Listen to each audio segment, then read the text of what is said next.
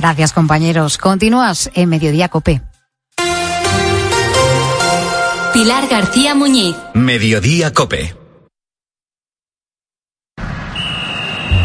Deportes, deportes, deportes. Cope Bilbao. Estar informado.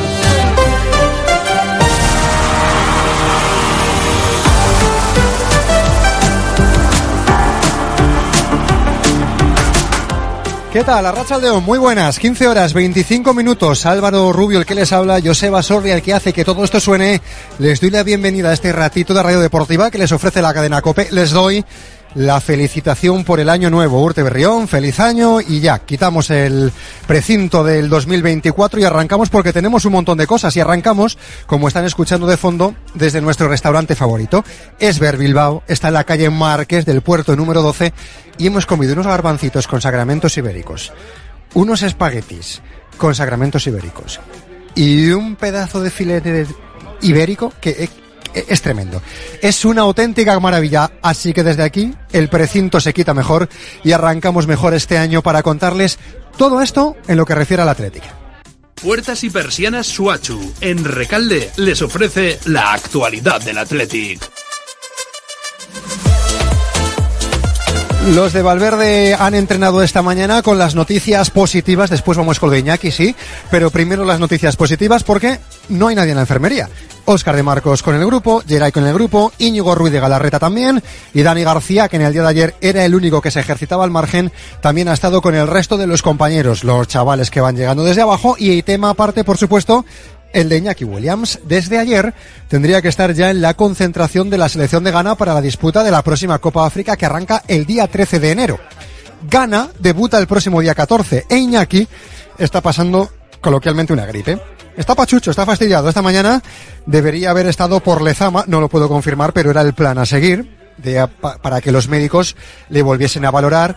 Han dejado claro desde el club que la comunicación con los servicios médicos de la selección ganesa es fluida y constante y que en dos, tres días Iñaki debería recibir el alta y volará hasta Costa de Marfil, que es donde se va a disputar la presente edición de la Copa África. De cualquier manera, para los malpensados, Iñaki de ninguna manera estaría en el partido del jueves ni aunque se recuperara. En cuanto esté bien, volará para unirse a las estrellas negras. Y un dato de estos estadísticos, de estos que suelen estar bien porque vienen a recoger una trayectoria eh, dilatada, iba a decir impoluta, pero depende para quién, porque en algunos sitios pues se le despidió. Pero Ernesto Valverde va a cumplir en el Sánchez Pinjuán la friolera de 500 partidos dirigidos como entrenador en primera división.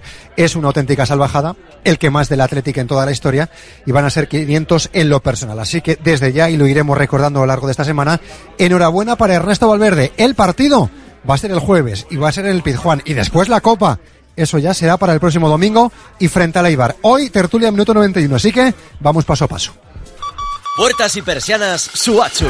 Puertas de garaje de comunidades, puertas industriales y persianas metálicas para locales comerciales. Estamos en Carretera Larrasquitu, en Recalde. Más información en puertasgarajebilbao.es. Llámenos al 944 65 39 62. Puertas Suachu. El primer derby del año ya está aquí y te lo vamos a contar en Cope Más Bilbao. El sábado 13 de enero, desde las 6 de la tarde, Athletic Real Sociedad. Los Leones a seguir con su buena racha en San Mamés contra los vecinos de Donosti. Vibra con todo el equipo de deportes de Cope Euskadi y con los comentarios de míticos exjugadores de ambos equipos. Vívelo en Cope Más Bilbao, en el 95.1 de la FM. Tiempo de juego el número uno del deporte. Con el apoyo de Restaurante Asador El Abra de Portugalete, Pedro Salcedo Bilbao, mielvaldexalima.es, Restaurante Almiquechu Bermeo, Bacalao Gregorio Martín, Caramba, comer, picar y tomar algo en Santuchu y estación de servicio Ajarte de Arrigorriaga. Además, tenemos que hablar de una segunda división que no va a tener jornada entre semanal, que todo esperará hasta la Copa, el Amorebieta, que va a recibir el domingo a las 12 del mediodía y en Urriche, que este dato sí es importante, en Urriche al Celta de Vigo. A los dos es posible que no le venga muy bien. Sí tenemos jornada en Primera Federación. Mañana el Sestao River va a visitar aquí cerquita al Real Unión de Irún. Y en baloncesto habrá que esperar hasta el fin de semana para ver si de una vez por todas los de Pons Arnau consiguen salir de esa racha negativa de resultados. Nos vamos a Copa Masilao, 95 100.1 con nuestra tertulia Minuto 91 en Ver Bilbao. Dale, Josep. Tres y media, dos y media en Canarias.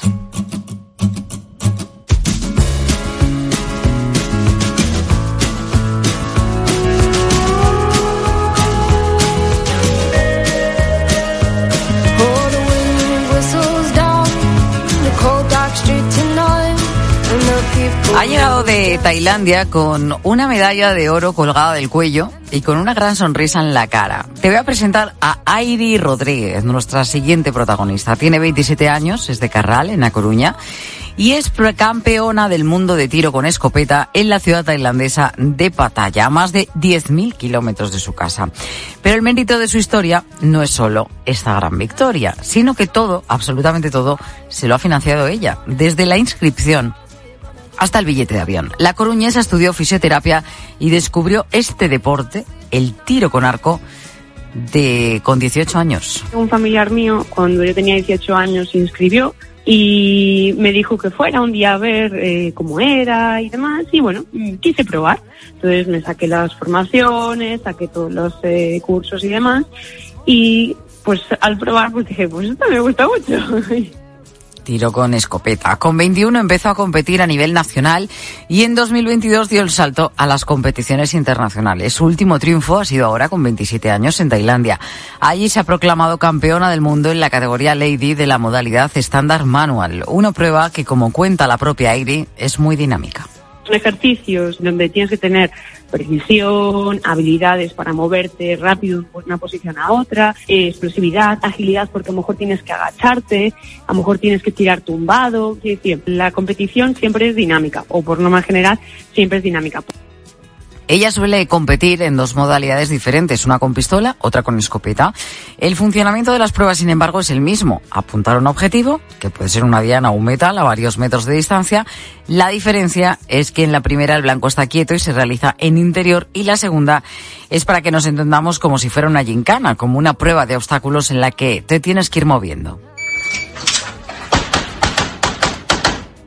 Airi cuenta con el respaldo de su familia y su entrenador, pero no cuenta, sin embargo, con apoyo económico. Con lo que gana como fisio, se costea todos sus viajes para poder competir en todo tipo de pruebas. A veces te limitas a lo mejor a ir a competiciones. De hecho, esta competición han sido muchos gastos y que a lo mejor yo no lo habría podido hacer si no tuviera el apoyo pues de mi familia, por ejemplo. Da pena porque dices tú, ah, imagínate que no hubiera podido ir por económico y no pudiera haber ido y quedar campeona, ¿sabes? Que eso al final, hasta que no estás, no lo sabes. No puedes decir, ah, yo voy a hacer esto. No, tienes que estar, entrenar, competir. Airi quiere animar a más gente a probar este deporte y confía en que los patrocinadores apuesten también algún día por el tiro. La verdad es que en, España el IPSC está muy poquito visto, es decir, al final yo creo que sería bueno que esto se hiciera visible para que la gente probara y que con eso pues hubiera más gente que lo practicara y más ayudas porque la verdad que es un deporte que es súper, súper divertido. Y de verdad, o sea, una vez que lo pruebas es que te enamoras y dices, pues ahora tengo que seguir. y ella lo va a hacer, va a seguir, va a continuar en este deporte poco reconocido, pero que a Iris le está dando muchas satisfacciones. Después de costeárselo todo, absolutamente todo, inscripción, billete de avión para ir a Tailandia y competir, esta coruñesa se ha proclamado a sus 27 años campeona del mundo de tiro con escopeta.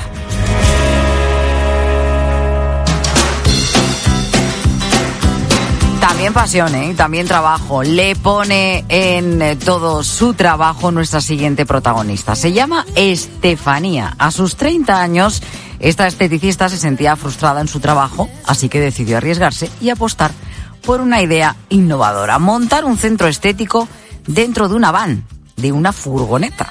Desde hace un mes, Estefanía acerca a los pueblos más remotos de Granada servicios como la micropigmentación o el microblending de cejas. Microban, belleza sobre ruedas, así se llama este novedoso negocio que de momento está teniendo bastante éxito, ¿eh? porque aunque ya contaba con clientas previas, el boca a boca está siendo fundamental para que la iniciativa vaya, nunca mejor dicho, sobre ruedas. Estefanía Escolano, buenas tardes. Buenas tardes. Bueno, ¿a ti cómo se te ocurre decir, mira, voy a llevar por pueblos de Granada, no sé si son pueblos muy pequeños o no? Sí, pues mira, la, idea nació porque a mí me gusta mucho viajar en furgos, en camper, en autocaravanas y en una conversación en uno de estos viajes eh, con, con un buen amigo dije, eh, ¿de qué manera puedo hacer algo innovador, no? O sea, tenía dos opciones, o abrir un establecimiento eh, que, digamos, en un local, abrir un centro estético, o mm, quería hacer algo innovador. Entonces dije, ¿por qué no mezclar mi pasión de los viajes con mi trabajo? Y ahí empezó mi andadura, ¿no? Eh, a ver de qué manera se podía hacer eh, y se podía adaptar un centro estético dentro de una antigua ambulancia, que fue lo que yo lo que yo hice, Ah, ¿sí? camperizarlo y adaptarlo a este nuevo concepto de belleza. ¿Y qué nos encontramos en esa, en esa furgoneta, en esa van, para hacernos así a la idea cuando tú entras? Bueno, pues cuando entras, eh, según las clientas, cuando se tumban en la camilla, la camilla es primordial, ¿no? Es una camilla que se hace sillón y que gira 360 grados sobre sí misma para ponerlas enfrente de un pequeño tocador con un espejo y cuando están dentro, ellas no se sienten que están dentro de un vehículo, realmente se sienten como si estuvieran en una habitación de estética porque es el habitáculo de dentro, son como 6 metros cuadrados. Entonces es adaptar una habitación de estética dentro de esos 6 metros cuadrados. Qué bueno, qué bueno. Oye, ¿y qué servicios ofreces a las clientas? No sé, en el tiempo que llevas, ¿qué es lo que más te piden? Pues mira, principalmente los servicios son micropigmentación de cejas y labio, microblading de cejas, lifting de pestañas y tinte de pestañas, depilación de cejas y labio y tinte de, de cejitas. De momento, eso. Y ahora, para este nuevo año, eh, vamos a ir ampliando servicios según la, la demanda de mis clientas. Y yo no sé qué, bueno, te cuentan las clientas, pero ¿cómo tú te organizas para acercarte a, a, a los pueblos y que cualquiera lo estaría pensando, que te resulte rentable, ¿no? Porque, oye, también eso lleva unos costes, también la gasolina, ¿no? Y el mantenimiento de, de la furgo, que, que igual no tendría un centro estético, aunque también haya que pagar su luz y su alquiler y demás. Claro, pues mira, yo me voy moviendo porque dependiendo de los kilómetros, yo tengo una ubicación principal en Granada, ¿no? Y dependiendo de los kilómetros, contra más lejos sea, más de 40 kilómetros, suelo pedir un mínimo de clientas. Pero que esto es, es muy fácil porque boca a boca es lo que me ayuda. Si a mí me llama una clienta de un pueblo eh, que está más lejos de 40 kilómetros, yo le suelo explicar, mira, necesito un mínimo de tres clientas. Y ella misma dice, vale, pues no te preocupes porque sé que tengo una prima, una vecina, una amiga que también quiere hacerse eh, tipos, mm, diferentes tipos de tratamientos que tú ofreces y en, vamos, en cuestión de horas se reúnen fácilmente esas tres clientas para yo poder ir. Sobre todo a, aquellos pueblos donde no existe eh, centros de belleza, ¿no? Y acercar la belleza a esos pueblecitos rurales, eh, la verdad que es muy fácil conseguir eh, clientas. Claro, al fin y al cabo es un servicio en el que no, no abunda, ¿no? Eh, en los pueblos y a veces hay que, hay que desplazarse. Lo de las peluquerías está quizá más, más visto, pero, pero no tanto esto. Oye, y creo que tienes en la, en la ambulancia además hasta, mm, hasta insonorización, ¿no? Sí, sí, la, lo que es la ambulancia está completamente insonorizada, eh, tanto para eh, el ambiente, si yo enchufo la calefacción, no vas a notar si, no, si fuera hace frío, dentro vas a estar calentita. Eh, luego tengo también aire acondicionado para cuando llegue el verano, vas a estar fresquita. O sea que no van a estar incómodas en ningún tipo de momento. Y luego aparte del ruido, ¿no? Que si yo estaciono en un descampado o en un parking público, no vas a escuchar el ruido de fuera de coches o de, o de cualquier ruido que se pueda, se pueda escuchar. Vas a estar completamente tranquila, aparte de que pongo la, la musiquita relajante Ah. y entonces el ambiente es como si fuera un local. Ay, qué maravilla. Oye, ¿y cómo haces para, me refiero, para organizarte? ¿Tú tienes cada día un pueblo, una hora fija, apareces allí y lo comunicas en un grupo de WhatsApp eh, del pueblo, la gente te coge cita antes, ¿cómo funciona? Pues mira, yo me muevo, eh, como he explicado antes, si una clienta me llama de un pueblo, hago como un llamamiento ¿no? a toda la gente de, de ese pueblo. ¿Cómo, ¿Cómo me suelo mover principalmente? Por redes sociales y luego aparte me suelo poner en contacto con, con los ayuntamientos de cada localidad y para promover esta iniciativa en el pueblo y conseguir abarcar y, y- y hacer llegar la belleza a todos los ciudadanos, ¿no? Sobre todo lo que hemos hablado, principalmente el objetivo es a esos pueblecitos donde este servicio no, no existe. Y aparte, cuando yo tengo mis ratos libres, tengo una tarde libre o una mañana libre o un día entero, me acerco a diferentes pueblos donde no se me conozca con la furgo, me ven, la gente pregunta, cuelgo carteles, reparto folletos a los ciudadanos y cuando suelo tener citas lo que hago es bloquearme un día entero, ir allí a las nueve de la mañana y trabajar todo el día. Que necesitamos más días porque en vez de cinco clientes al día eh, puedo abarcar en dos días diez porque tengo muchas clientas, no pasa nada. Yo me quedo a dormir dentro de la furgo que lo tengo acondicionado y al día siguiente continúo. Qué bueno, qué bueno. Oye, y Estefanía, eh, yo no sé qué te dicen los hombres, porque es verdad que, eh, oye, uno está más habituado a que si es mujer, pues ha ido quien más, quien menos a hacerse una limpieza de cutis, por lo menos, eh, a un centro de belleza. Pero yo no sé si los hombres también en el medio rural se van animando o hay que tirarles un poquillo de las orejas hay que tirarle un poquillo de las orejas, cuesta, ¿eh? Sí que es verdad que el, el, servicio más demandado de los hombres es una depilación de cejas, pero sí tengo varios clientes hombres donde a veces por X momento de su vida han sufrido una alopecia parcial por un momento de estrés en la zona de las cejas o por algún tipo de, enfermedad y sí que le suelo hacer y tengo varios clientes que le he hecho el servicio de micropigmentación de, de cejas. O sea que ya no es solo un servicio para mujeres, sino también hay que abarcar un poco a los hombres ya que se animen porque el resultado es completamente natural y nadie va a saber si, si ese pelito que se crea en las cejas es suyo propio o artificial, porque la manera de trabajar es hiperrealismo, que se suele decir. Y creo que tú estás pensando ya en ampliar el negocio, ¿no? Al menos en colaboraciones. Efectivamente, sí. Mi intención es, como yo, por ejemplo, eh, abarco los servicios de lo que tiene que ver con la estética, estoy teniendo mucha eh, demanda de, por ejemplo, fisioterapeutas, ¿no? ¿Por qué no llevarlo también al campo del bienestar y de la salud física? Entonces estoy haciendo como pequeñas colaboradoras eh, para ahora en el 2024 lanzar jornadas completas de fisioterapia, por ejemplo, porque, porque no hay que abarcar un poco todas las necesidades que, que los clientes y los ciudadanos necesitan y poder acercar lo máximo posible dentro del vehículo, ya que soy un negocio itinerante, abarcar un poco ese tipo de colaboraciones y acercarlo también. ¿Por qué no? Claro que sí todo lo que haga falta. Qué bueno. Oye, Estefanía, muchísimas gracias por habernos atendido. Que muchísima suerte en tu negocio, Microban Belleza sobre Ruedas, que tienes mucho de marketing porque, mira, le has puesto desde el nombre hasta el ambiente, hasta esa música, hasta los servicios y sobre todo una gran idea, que es lo que hay detrás. Gracias y mucha suerte. Feliz año. Gracias, igualmente. Hasta luego.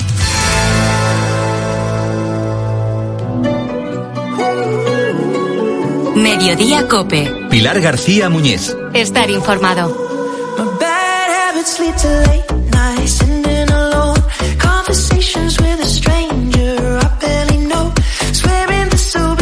Es 2 de enero, igual te pillo de vacaciones, igual has regresado al trabajo, es así. Ánimo. Es el primer día laborable, ¿verdad? En el que más de un millón doscientos mil estudiantes, no sé si lo sabes, de universidad o de formación profesional, van a comenzar a cotizar a la seguridad social por sus prácticas, prácticas no laborables, ¿eh? prácticas que están en el currículum, ¿no? Que tienen que estudiar. Hablamos, por ejemplo, de estudiantes de farmacia, de enfermería, de medicina, de magisterio. Si eres alumno, desde ahora cobres o no por tus prácticas, ese tiempo trabajado te va a contar de cara a la futura jubilación. ¿Qué haces tres meses? Pues oye, tres meses menos. Tres meses antes que podrás jubilarte. Esta reforma supone un nuevo reto para los jóvenes. Enfrentarse al papeleo para que la Seguridad Social tenga todos los datos adecuados para el sistema. Esto se supone que va a recaer en las universidades este proceso de alta o baja pero tampoco está muy claro si al final va a ser las empresas, las instituciones que acojan a esos alumnos los encargados de hacerlo. Sandra estudia tercero de Magisterio de Educación Primaria en Madrid y es la primera vez que va a cotizar por esas prácticas que realiza en las escuelas. Este es el tercer año que hago prácticas en colegios y nunca había cotizado, pero con la entrada del becario me han pedido el número de la seguridad social y está muy bien que coticemos a la seguridad social porque al fin y al cabo pues estamos desarrollando un trabajo que es un trabajo tutelado y también podemos en práctica sustituir a un profesional, así que está muy bien que coticemos las prácticas. Claro, desde el punto de vista del alumno todo es perfecto, ¿no? Es una, es una buena noticia el que ese tiempo cuente y se descuente, ¿no? Del tiempo de jubilación. Las cotizaciones van a estar bonificadas un 95%. Pero aquí lanzo una pregunta. ¿Qué pasa con el 5% restante con el pago de lo que falta. En las prácticas de formación profesional, el Ministerio de Educación va a asumir ese porcentaje, pero en las prácticas universitarias son las empresas las que, en teoría, tienen que pagar. Y digo en teoría porque en la práctica está siendo diferente. Las universidades están tomando mayor responsabilidad de la que tenían antes. Así lo explica María Antoni Peña, rectora de la Universidad de Huelva y presidenta de la Comisión Sectorial de Asuntos Estudiantiles. Desde el principio a las universidades nos ha sorprendido que al final lo que era la excepción, porque la norma está concebida para que las universidades asuman esto excepcionalmente, pues es lo que se ha convertido en regla. Tanto las administraciones como las entidades y las empresas, en su mayor parte, han dado un paso atrás, se han desentendido de esto y al final, pues por responsabilidad institucional, somos las universidades las que hemos asumido tanto la tarea administrativa como la del pago. Claro, este pago no es el que más preocupa, porque estamos hablando de que si aproximadamente por cada becario, por cada alumno, se está cotizando alrededor de 60, 65 euros, la empresa solo correría con aproximadamente 3 euros y medio. Pero ¿qué ocurre si eso no lo hace? ¿Qué es lo que está ocurriendo y lo que cuenta la, la rectora de la, de la Universidad de Huelva? Pues que al final son las propias universidades las que tienen que correr con ese coste porque estamos hablando de que forma parte esas prácticas de lo que supone la carrera. Y si no están hechas esas prácticas, no se puede finalizar una carrera. Normalmente la gestión de altas y bajas, también a nivel administrativo, era realizado por el destino donde los alumnos realizasen esas prácticas, porque todo esto, más allá de lo que cuesta, tiene una marabunta administrativa de la que también hay que encargarse. Con el nuevo panorama, también las universidades no solo están asumiendo el coste, sino que también asumen ese papel de encargarse del papeleo. El pago no es lo más preocupante, no es un pago excesivo porque tiene una bonificación muy alta. Lo que más nos preocupa es la parte administrativa. Este es un proceso complejo porque es inédito, hay que resolver todavía muchas dudas porque el estudiantado es un colectivo muy heterogéneo, hay personas que estudian pero ya trabajan, por lo tanto ya están dados de alta en la seguridad social. Es decir, tenemos una casuística muy variada que estamos ahora intentando resolver con la tesorería de la seguridad social y sobre todo lo que va a sustraer pues al trabajo diario que es mucho en las universidades porque estamos sometidas a una burocratización importantísima, pues más efectivo. Claro, te estarás preguntando, bueno, ¿y las empresas qué? Las empresas Mm, si no pagan, no hacen papeleo, no quieren que a partir de ahora lleguen esos becarios para no tener que encargarse de esto, van a dejar de lado a estos universitarios. María Antonia, María Antonia tiene la respuesta. No, porque no están asumiendo ningún cargo, ni de económico ni administrativo. Las empresas van a seguir recibiendo a los estudiantes, claro, porque todo lo va a hacer la universidad. Lo vamos a hacer nosotros y lo vamos a pagar nosotros. Entonces no habría justificación para que una empresa renunciara a las prácticas, salvo que en algún caso que una universidad exija que lo haga la empresa. Entonces la empresa estará en su derecho de decir, no, pues renuncia a las prácticas. Mm. Pero en esos casos las universidades estamos anteponiendo el interés del estudiantado a nuestra propia conveniencia. Lo decía María Antonia en Herrera en COPE. Desde las universidades tienen claro que lo importante es que los alumnos, bueno, pues puedan seguir cursando sus grados con total normalidad, lo que implica realizar esas prácticas para completar la formación para las universidades era una responsabilidad importantísima porque es que si los estudiantes no hacen esas prácticas no se pueden graduar, no se pueden eh, titular porque son parte de su plan de estudio, las tienen que cursar igual que una asignatura. Nosotros ante el, mm, bueno, la desesperanza de ver que ni las empresas ni las administraciones asumían esto, pues las universidades, como digo, en un acto de responsabilidad con nuestro estudiantado, pues estamos preparándonos. Por eso mismo, María Antonia quiere llamar a la calma y pedir paciencia para que todo esté en su momento bien organizado, no automatizado. Digamos que poco a poco nos acostumbremos a la situación. Es importante que traslademos tranquilidad, porque además las universidades estamos adquiriendo plataformas informáticas para poder digitalizar la gestión y es verdad que como toda cosa nueva, pues cuando empiece va a haber problemas, habrá eh, situaciones singulares de estudiante que tengamos que estudiar para ver cómo lo hacemos, para analizar cuál es la forma de cumplir esto sin perjudicar al estudiante y iremos resolviendo y yo creo que con, con la mejor intención por parte de todo el mundo. Los becarios de universidad, más de 1.200.000, empiezan a cotizar desde hoy y ya estamos viendo que de momento las empresas ni están asumiendo ese 5% de coste lo dejan en manos de la universidad, ni están asumiendo tampoco ese papeleo, esas altas y bajas en la seguridad social. Veremos al final qué acaba suponiendo para los presupuestos de las propias universidades, ¿no? Al fin y al cabo no es lo mismo contratar a un becario que contratar a 300 aproximadamente en cada uno de los cursos, ¿no? Lo que está claro es que esta reforma del sistema público de pensiones supone una extensión de derechos a los más jóvenes y bien recibido está, pero todavía quedan varios flecos por cerrar para que este cambio sea una verdadera ventaja para todos.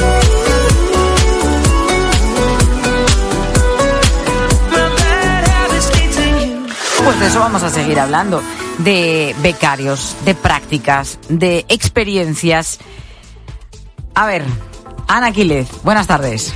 Buenas tardes, Sofi. Y a ti, es que me mira con miedo. A ver, es que Ana eh, está en prácticas. Entonces, hemos dicho, ¿quién mejor que ella para contarnos su experiencia de becario. ¿Tú qué de momento cómo va la cosa? ¿Va bien o va mal? Hombre, va genial. A ver, también te digo, si fuera mal tampoco te lo iba a decir. ¿eh? Pero la verdad que muy bien, muy bien, muy bien. O sea, que este tema es verdad que, claro, toca muy de cerca y, y lo entendemos. ¿Tú hay algo así que recuerdes especial? Que digas. Mm, Uy, pues mira, sí, hombre, de, de, este turno bastantes momentos, ¿no? Pues de esto de que vas a a caballo, que dices, hay que llegar, hay que llegar, hay que llegar, y llegamos, porque siempre llegamos. Siempre se llega. Y, y luego del anterior turno que estaba por la noche, un día que se hizo gazpacho en directo. Yo es Anda. algo que, que voy a tener siempre ¿Gazpacho ahí. a las 3 de la mañana? A las 3 de la mañana, sí, sí. Pues y mira que yo no soy muy fan del gazpacho, pero esa hora la verdad que, que entraba, vamos, divinamente. ¿eh? Y al final refresca. Sí, y por sí. eso estamos, eh, bueno, pues preguntándonos a todos que nos dejaseis vuestra nota de voz a través del WhatsApp de Mediodía Cope en el 637-230000. ¿Hiciste prácticas en alguna empresa?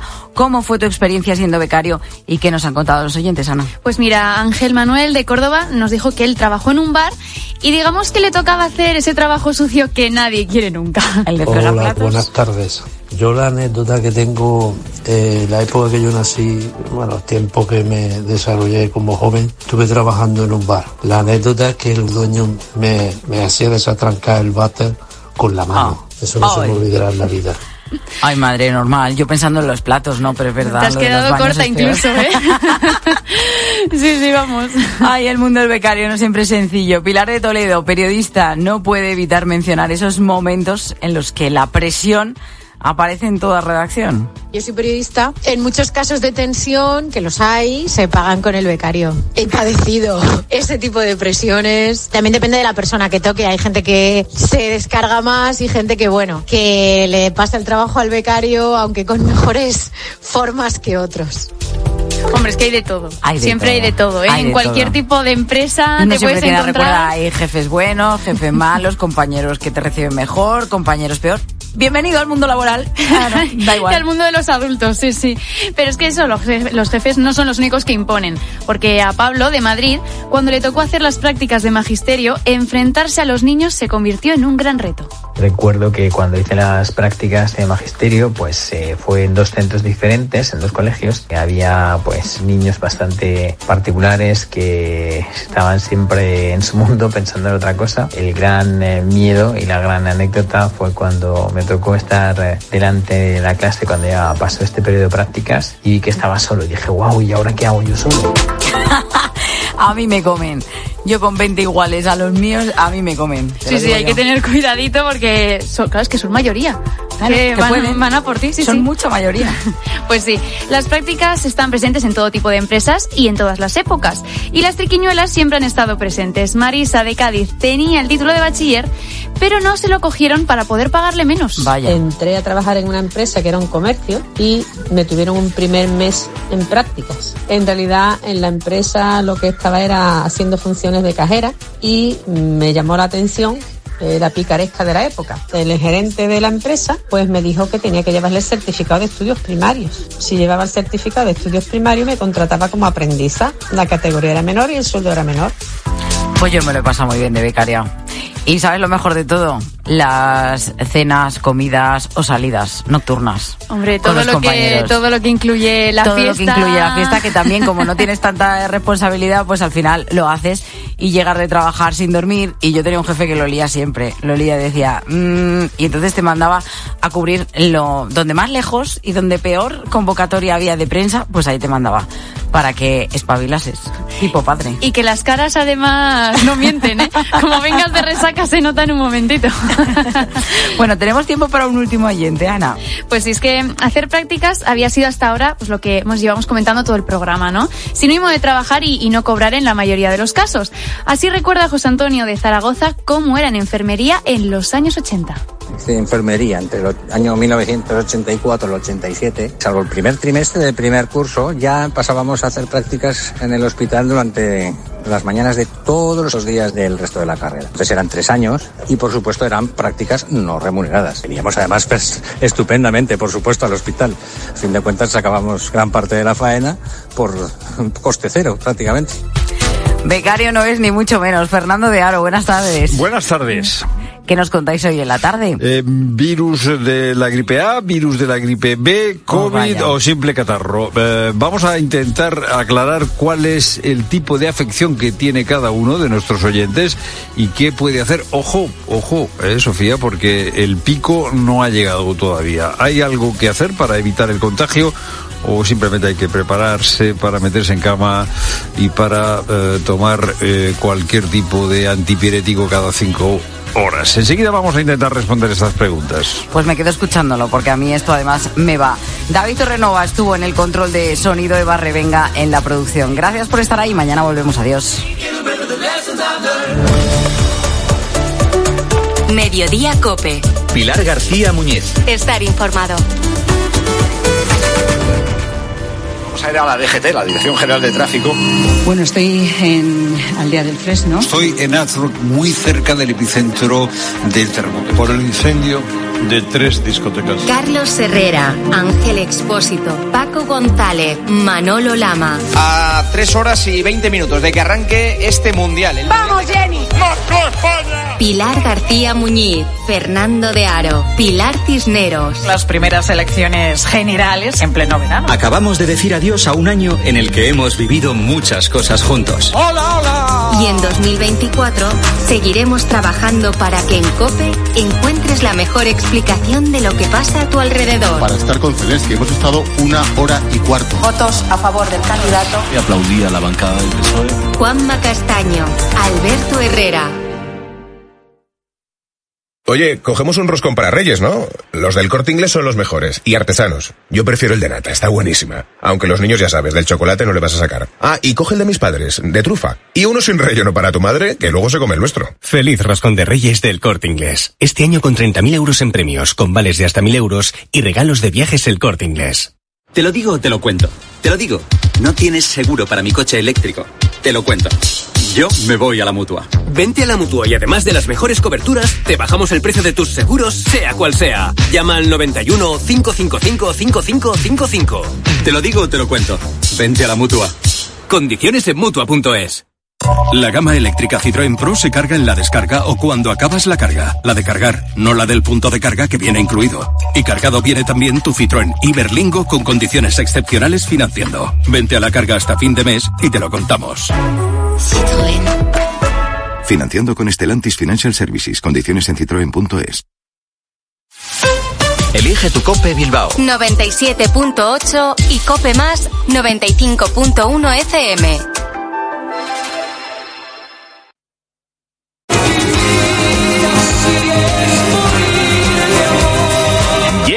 Vivir así es morir de amor. El espectáculo más grande jamás visto sobre Camilo VI. Un viaje por las canciones del artista más internacional. En una producción sin precedentes. Con artistas internacionales, una gran puesta en escena y una gran banda. Vivir así es morir de amor. Te enamorará, te sorprenderá. Bilbao 11 y 12 de enero. Teatro Campos Elíseo. Entradas en Cuchabank y Taquilla Teatro.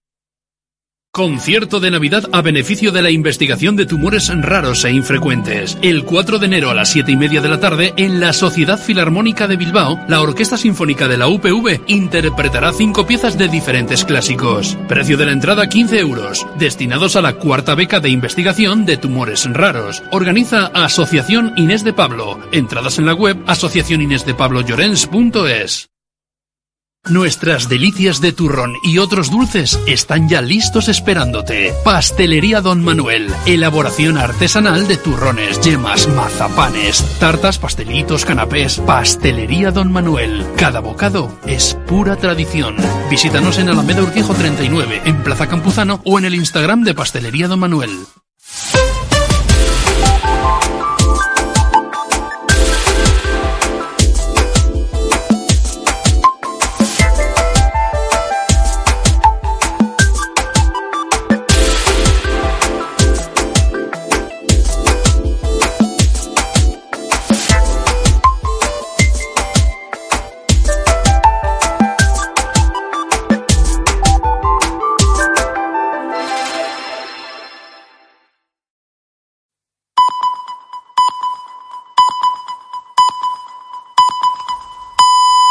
Las 4 de la tarde, las 3 en Canarias. Con Pilar Cisneros y Fernando de Aro, la última hora en la tarde. Cope, estar informado. Muy buenas tardes a la gente, gente.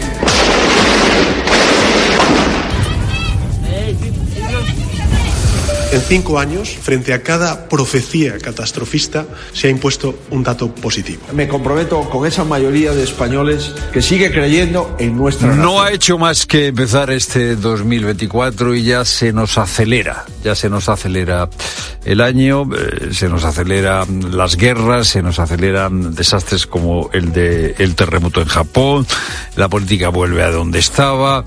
2024 eh, es un año todavía jovencito, estamos a 2 de enero, pero se nos acelera, se nos acelera. Y eh, la noticia que más eh, nos ha ocupado, la frase que más nos ha ocupado en las últimas horas, que más hemos dicho, en el ascensor, en el metro, con los vecinos, feliz año, pues es una frase que parece eh, disolverse. Feliz año. Es un- una cosa bonita, ¿no? Desearse eh, un año feliz cuando acaba de estrenarse. Eh, quizá haya que frenar un segundo, para eso estamos aquí los de la tarde, esa aceleración de 2024 eh, que ya empieza con el ruido habitual de la actualidad y detenernos en lo que significa lo de, feliz año. El comienzo de un año es, en cierto modo, como un nuevo nacimiento. Vuelve a nacer el año.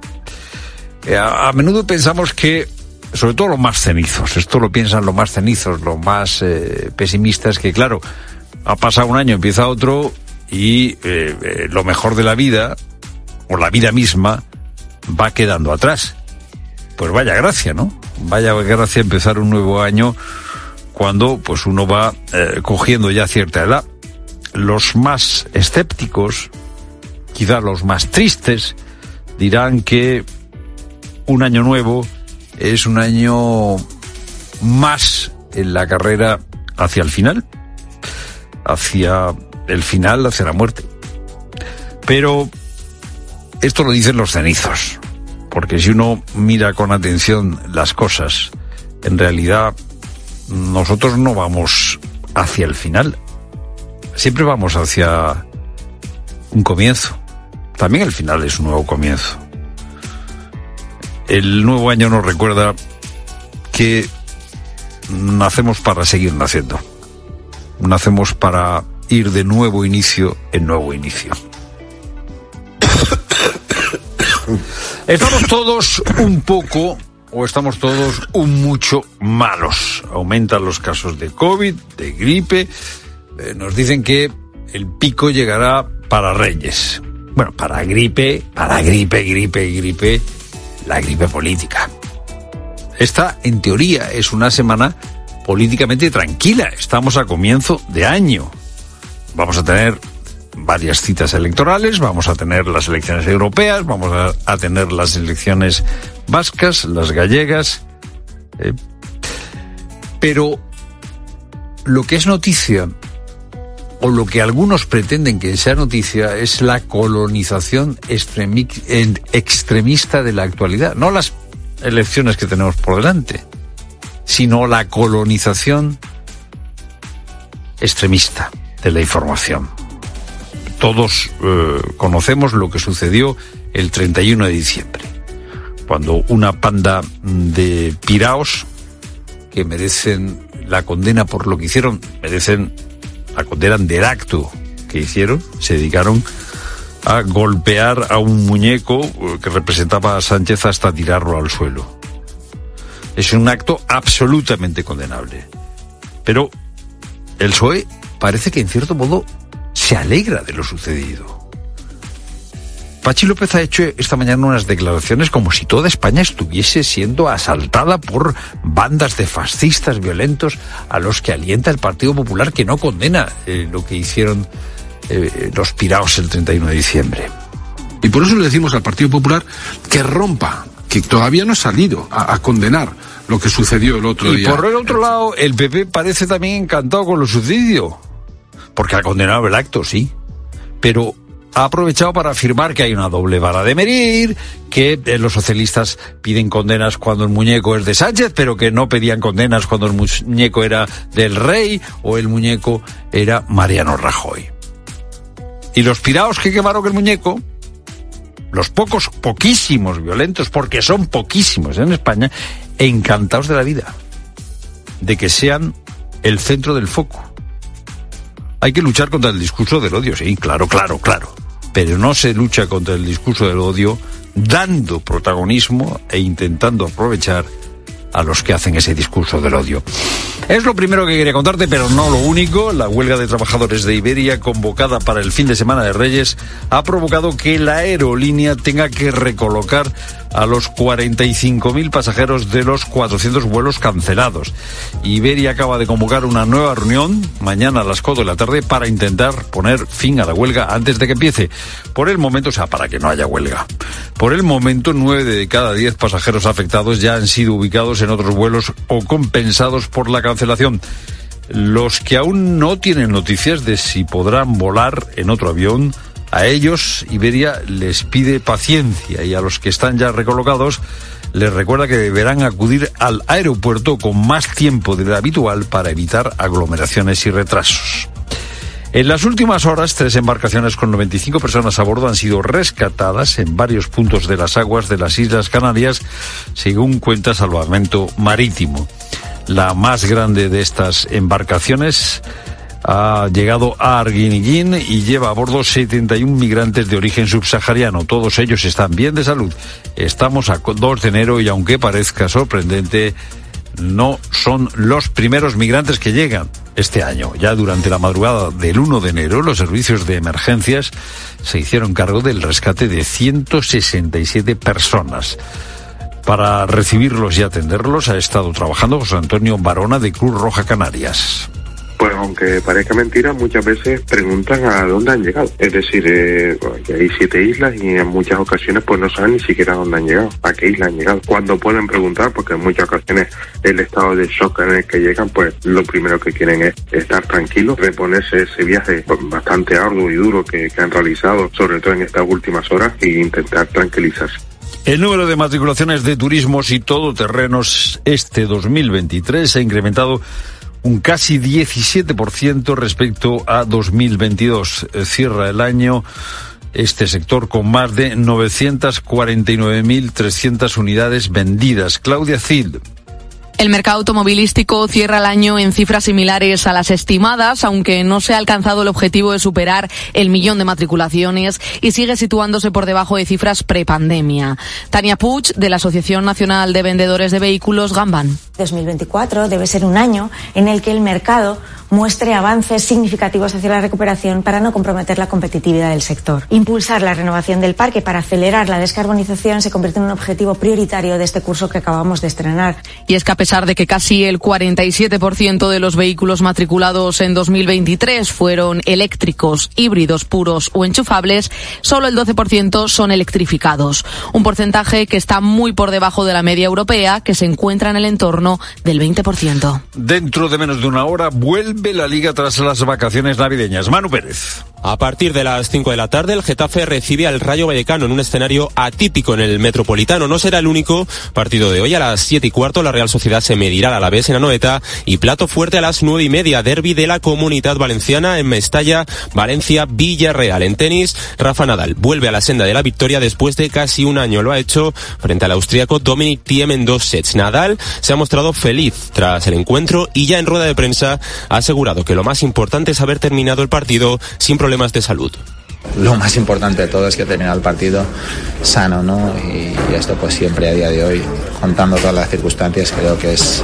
sin ninguna duda lo, prioritario, porque si, si la salud me respeta, pues voy a tener las opciones de entrenar y de prepararme y de seguir compitiendo eh, a un nivel que, probablemente eh, será más alto que si, que si voy realmente mal físicamente, que entonces todo se complica de manera determinante.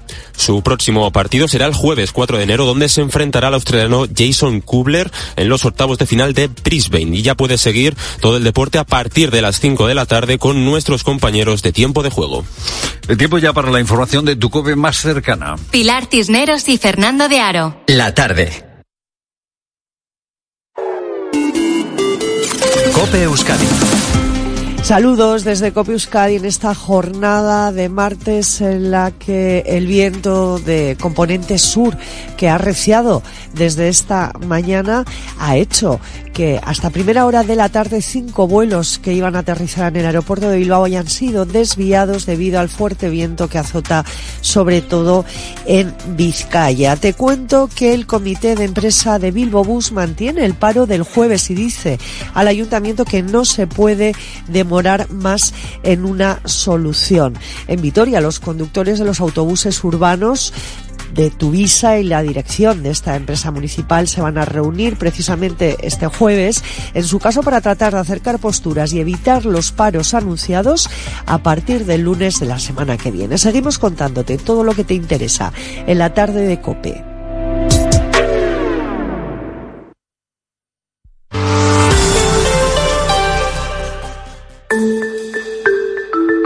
Escuchas la tarde. Con Pilar Cisneros y Fernando de Aro. Cope, estar informado. ¿Te ha pillado ya o todavía no? ¿Te pica la garganta? ¿Toses? ¿Tienes escalofríos? ¿Tienes fiebre? Yo estaba repasándolo antes, ¿eh? En el último mes he tenido un COVID y, un catarro eterno que no acaba de eh, marcharse nunca. Bueno, no sé si un catarro o si una gripe porque ya no me hice eh, más test. Eh, eh, todos estamos, de alguna manera, este año afectados por, por los virus. José Antonio López de Guerrero es catedrático y director del grupo de neurovirología de la Universidad Autónoma de Madrid. Profesor López de Guerrero, buenas tardes. Hola, muy buenas tardes a todos. Feliz año nuevo. Igualmente. Y tenemos también con nosotros a Lorenzo Armenteros del Olmo, que es portavoz de la Sociedad Española de Médicos Generales y de Familia. Doctor Armenteros, buenas tardes. Hola, buenas tardes.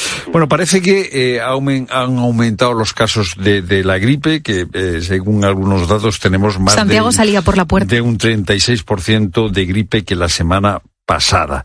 Eh, no sé si la sensación que tenemos en la calle, eh, profesor López de Guerrero, eh, se ajusta a la realidad. Esta sensación de que este invierno está especialmente, siendo especialmente duro por, por, por la gripe A, por la gripe B, por los catarros, por el COVID. Tenemos datos para afirmar que efectivamente está siendo este año más duro que otros. Sí, sí tenemos datos, tenemos datos hospitalarios, tenemos datos también de, número de, afectados. Es cierto que ha habido una pequeña tormenta perfecta con un cambio brusco de, temperatura. Como digo, siempre hemos pasado prácticamente de, la playa a, las castañas calentitas, ¿verdad? Y además eh, se están produciendo unos récords de afluencia en, por, fiestas navideñas en, en casi todas las ciudades, hasta en alguna de ellas se ha tenido que declarar la alarma negra por masificación. Todo eso, eh, más vida social en interiores y, muchas, muchas veces mal ventilados locales, pues ha dado, ha, dado lugar a este incremento que no es que eh, por, por, persona cada infección sea más grave que en otros casos, pero sí porcentualmente llega más personas, por lo tanto hay más tensión eh, en centros de atención primaria y en hospitales. Pero, pero ¿qué tenemos? O sea, eh, eh, ¿qué, qué, tenemos, doctor? O sea, ¿qué tengo? COVID, gripe A, gripe B, catarro, ¿qué, qué, qué, tenemos? ¿O tenemos una ensalada de todo? Hay una omelette. Así, en primer lugar, bueno, el, el virus respiratorio sincitial, que el, el, virus de la bronquiolitis de nuestros pequeños, que suele ser el más madrugador, está ya, eh, digamos que ya ha superado el pico y está en claro, mm, paulatinamente en claro retroceso. Pero seguimos teniendo muchos virus de transmisión aérea. Tenemos virus catarrales, como antes habías comentado al, inicio de la conversación, que no sabemos muy bien si es un catarro por rinovirus, por otros coronavirus catarrales que hay tenemos la gripe y está ahora mismo casi todos los casos de gripe, que ha aumentado hasta un 30%, casi todos los casos de gripe actualmente son gripe A. El año pasado tuvimos un pico de gripe E eh, posteriormente a finales de, enero y tenemos un nuevo elemento en cuanto al coronavirus, que es una nueva variante que no procede directamente de, Omicron, sino que es la variante conocida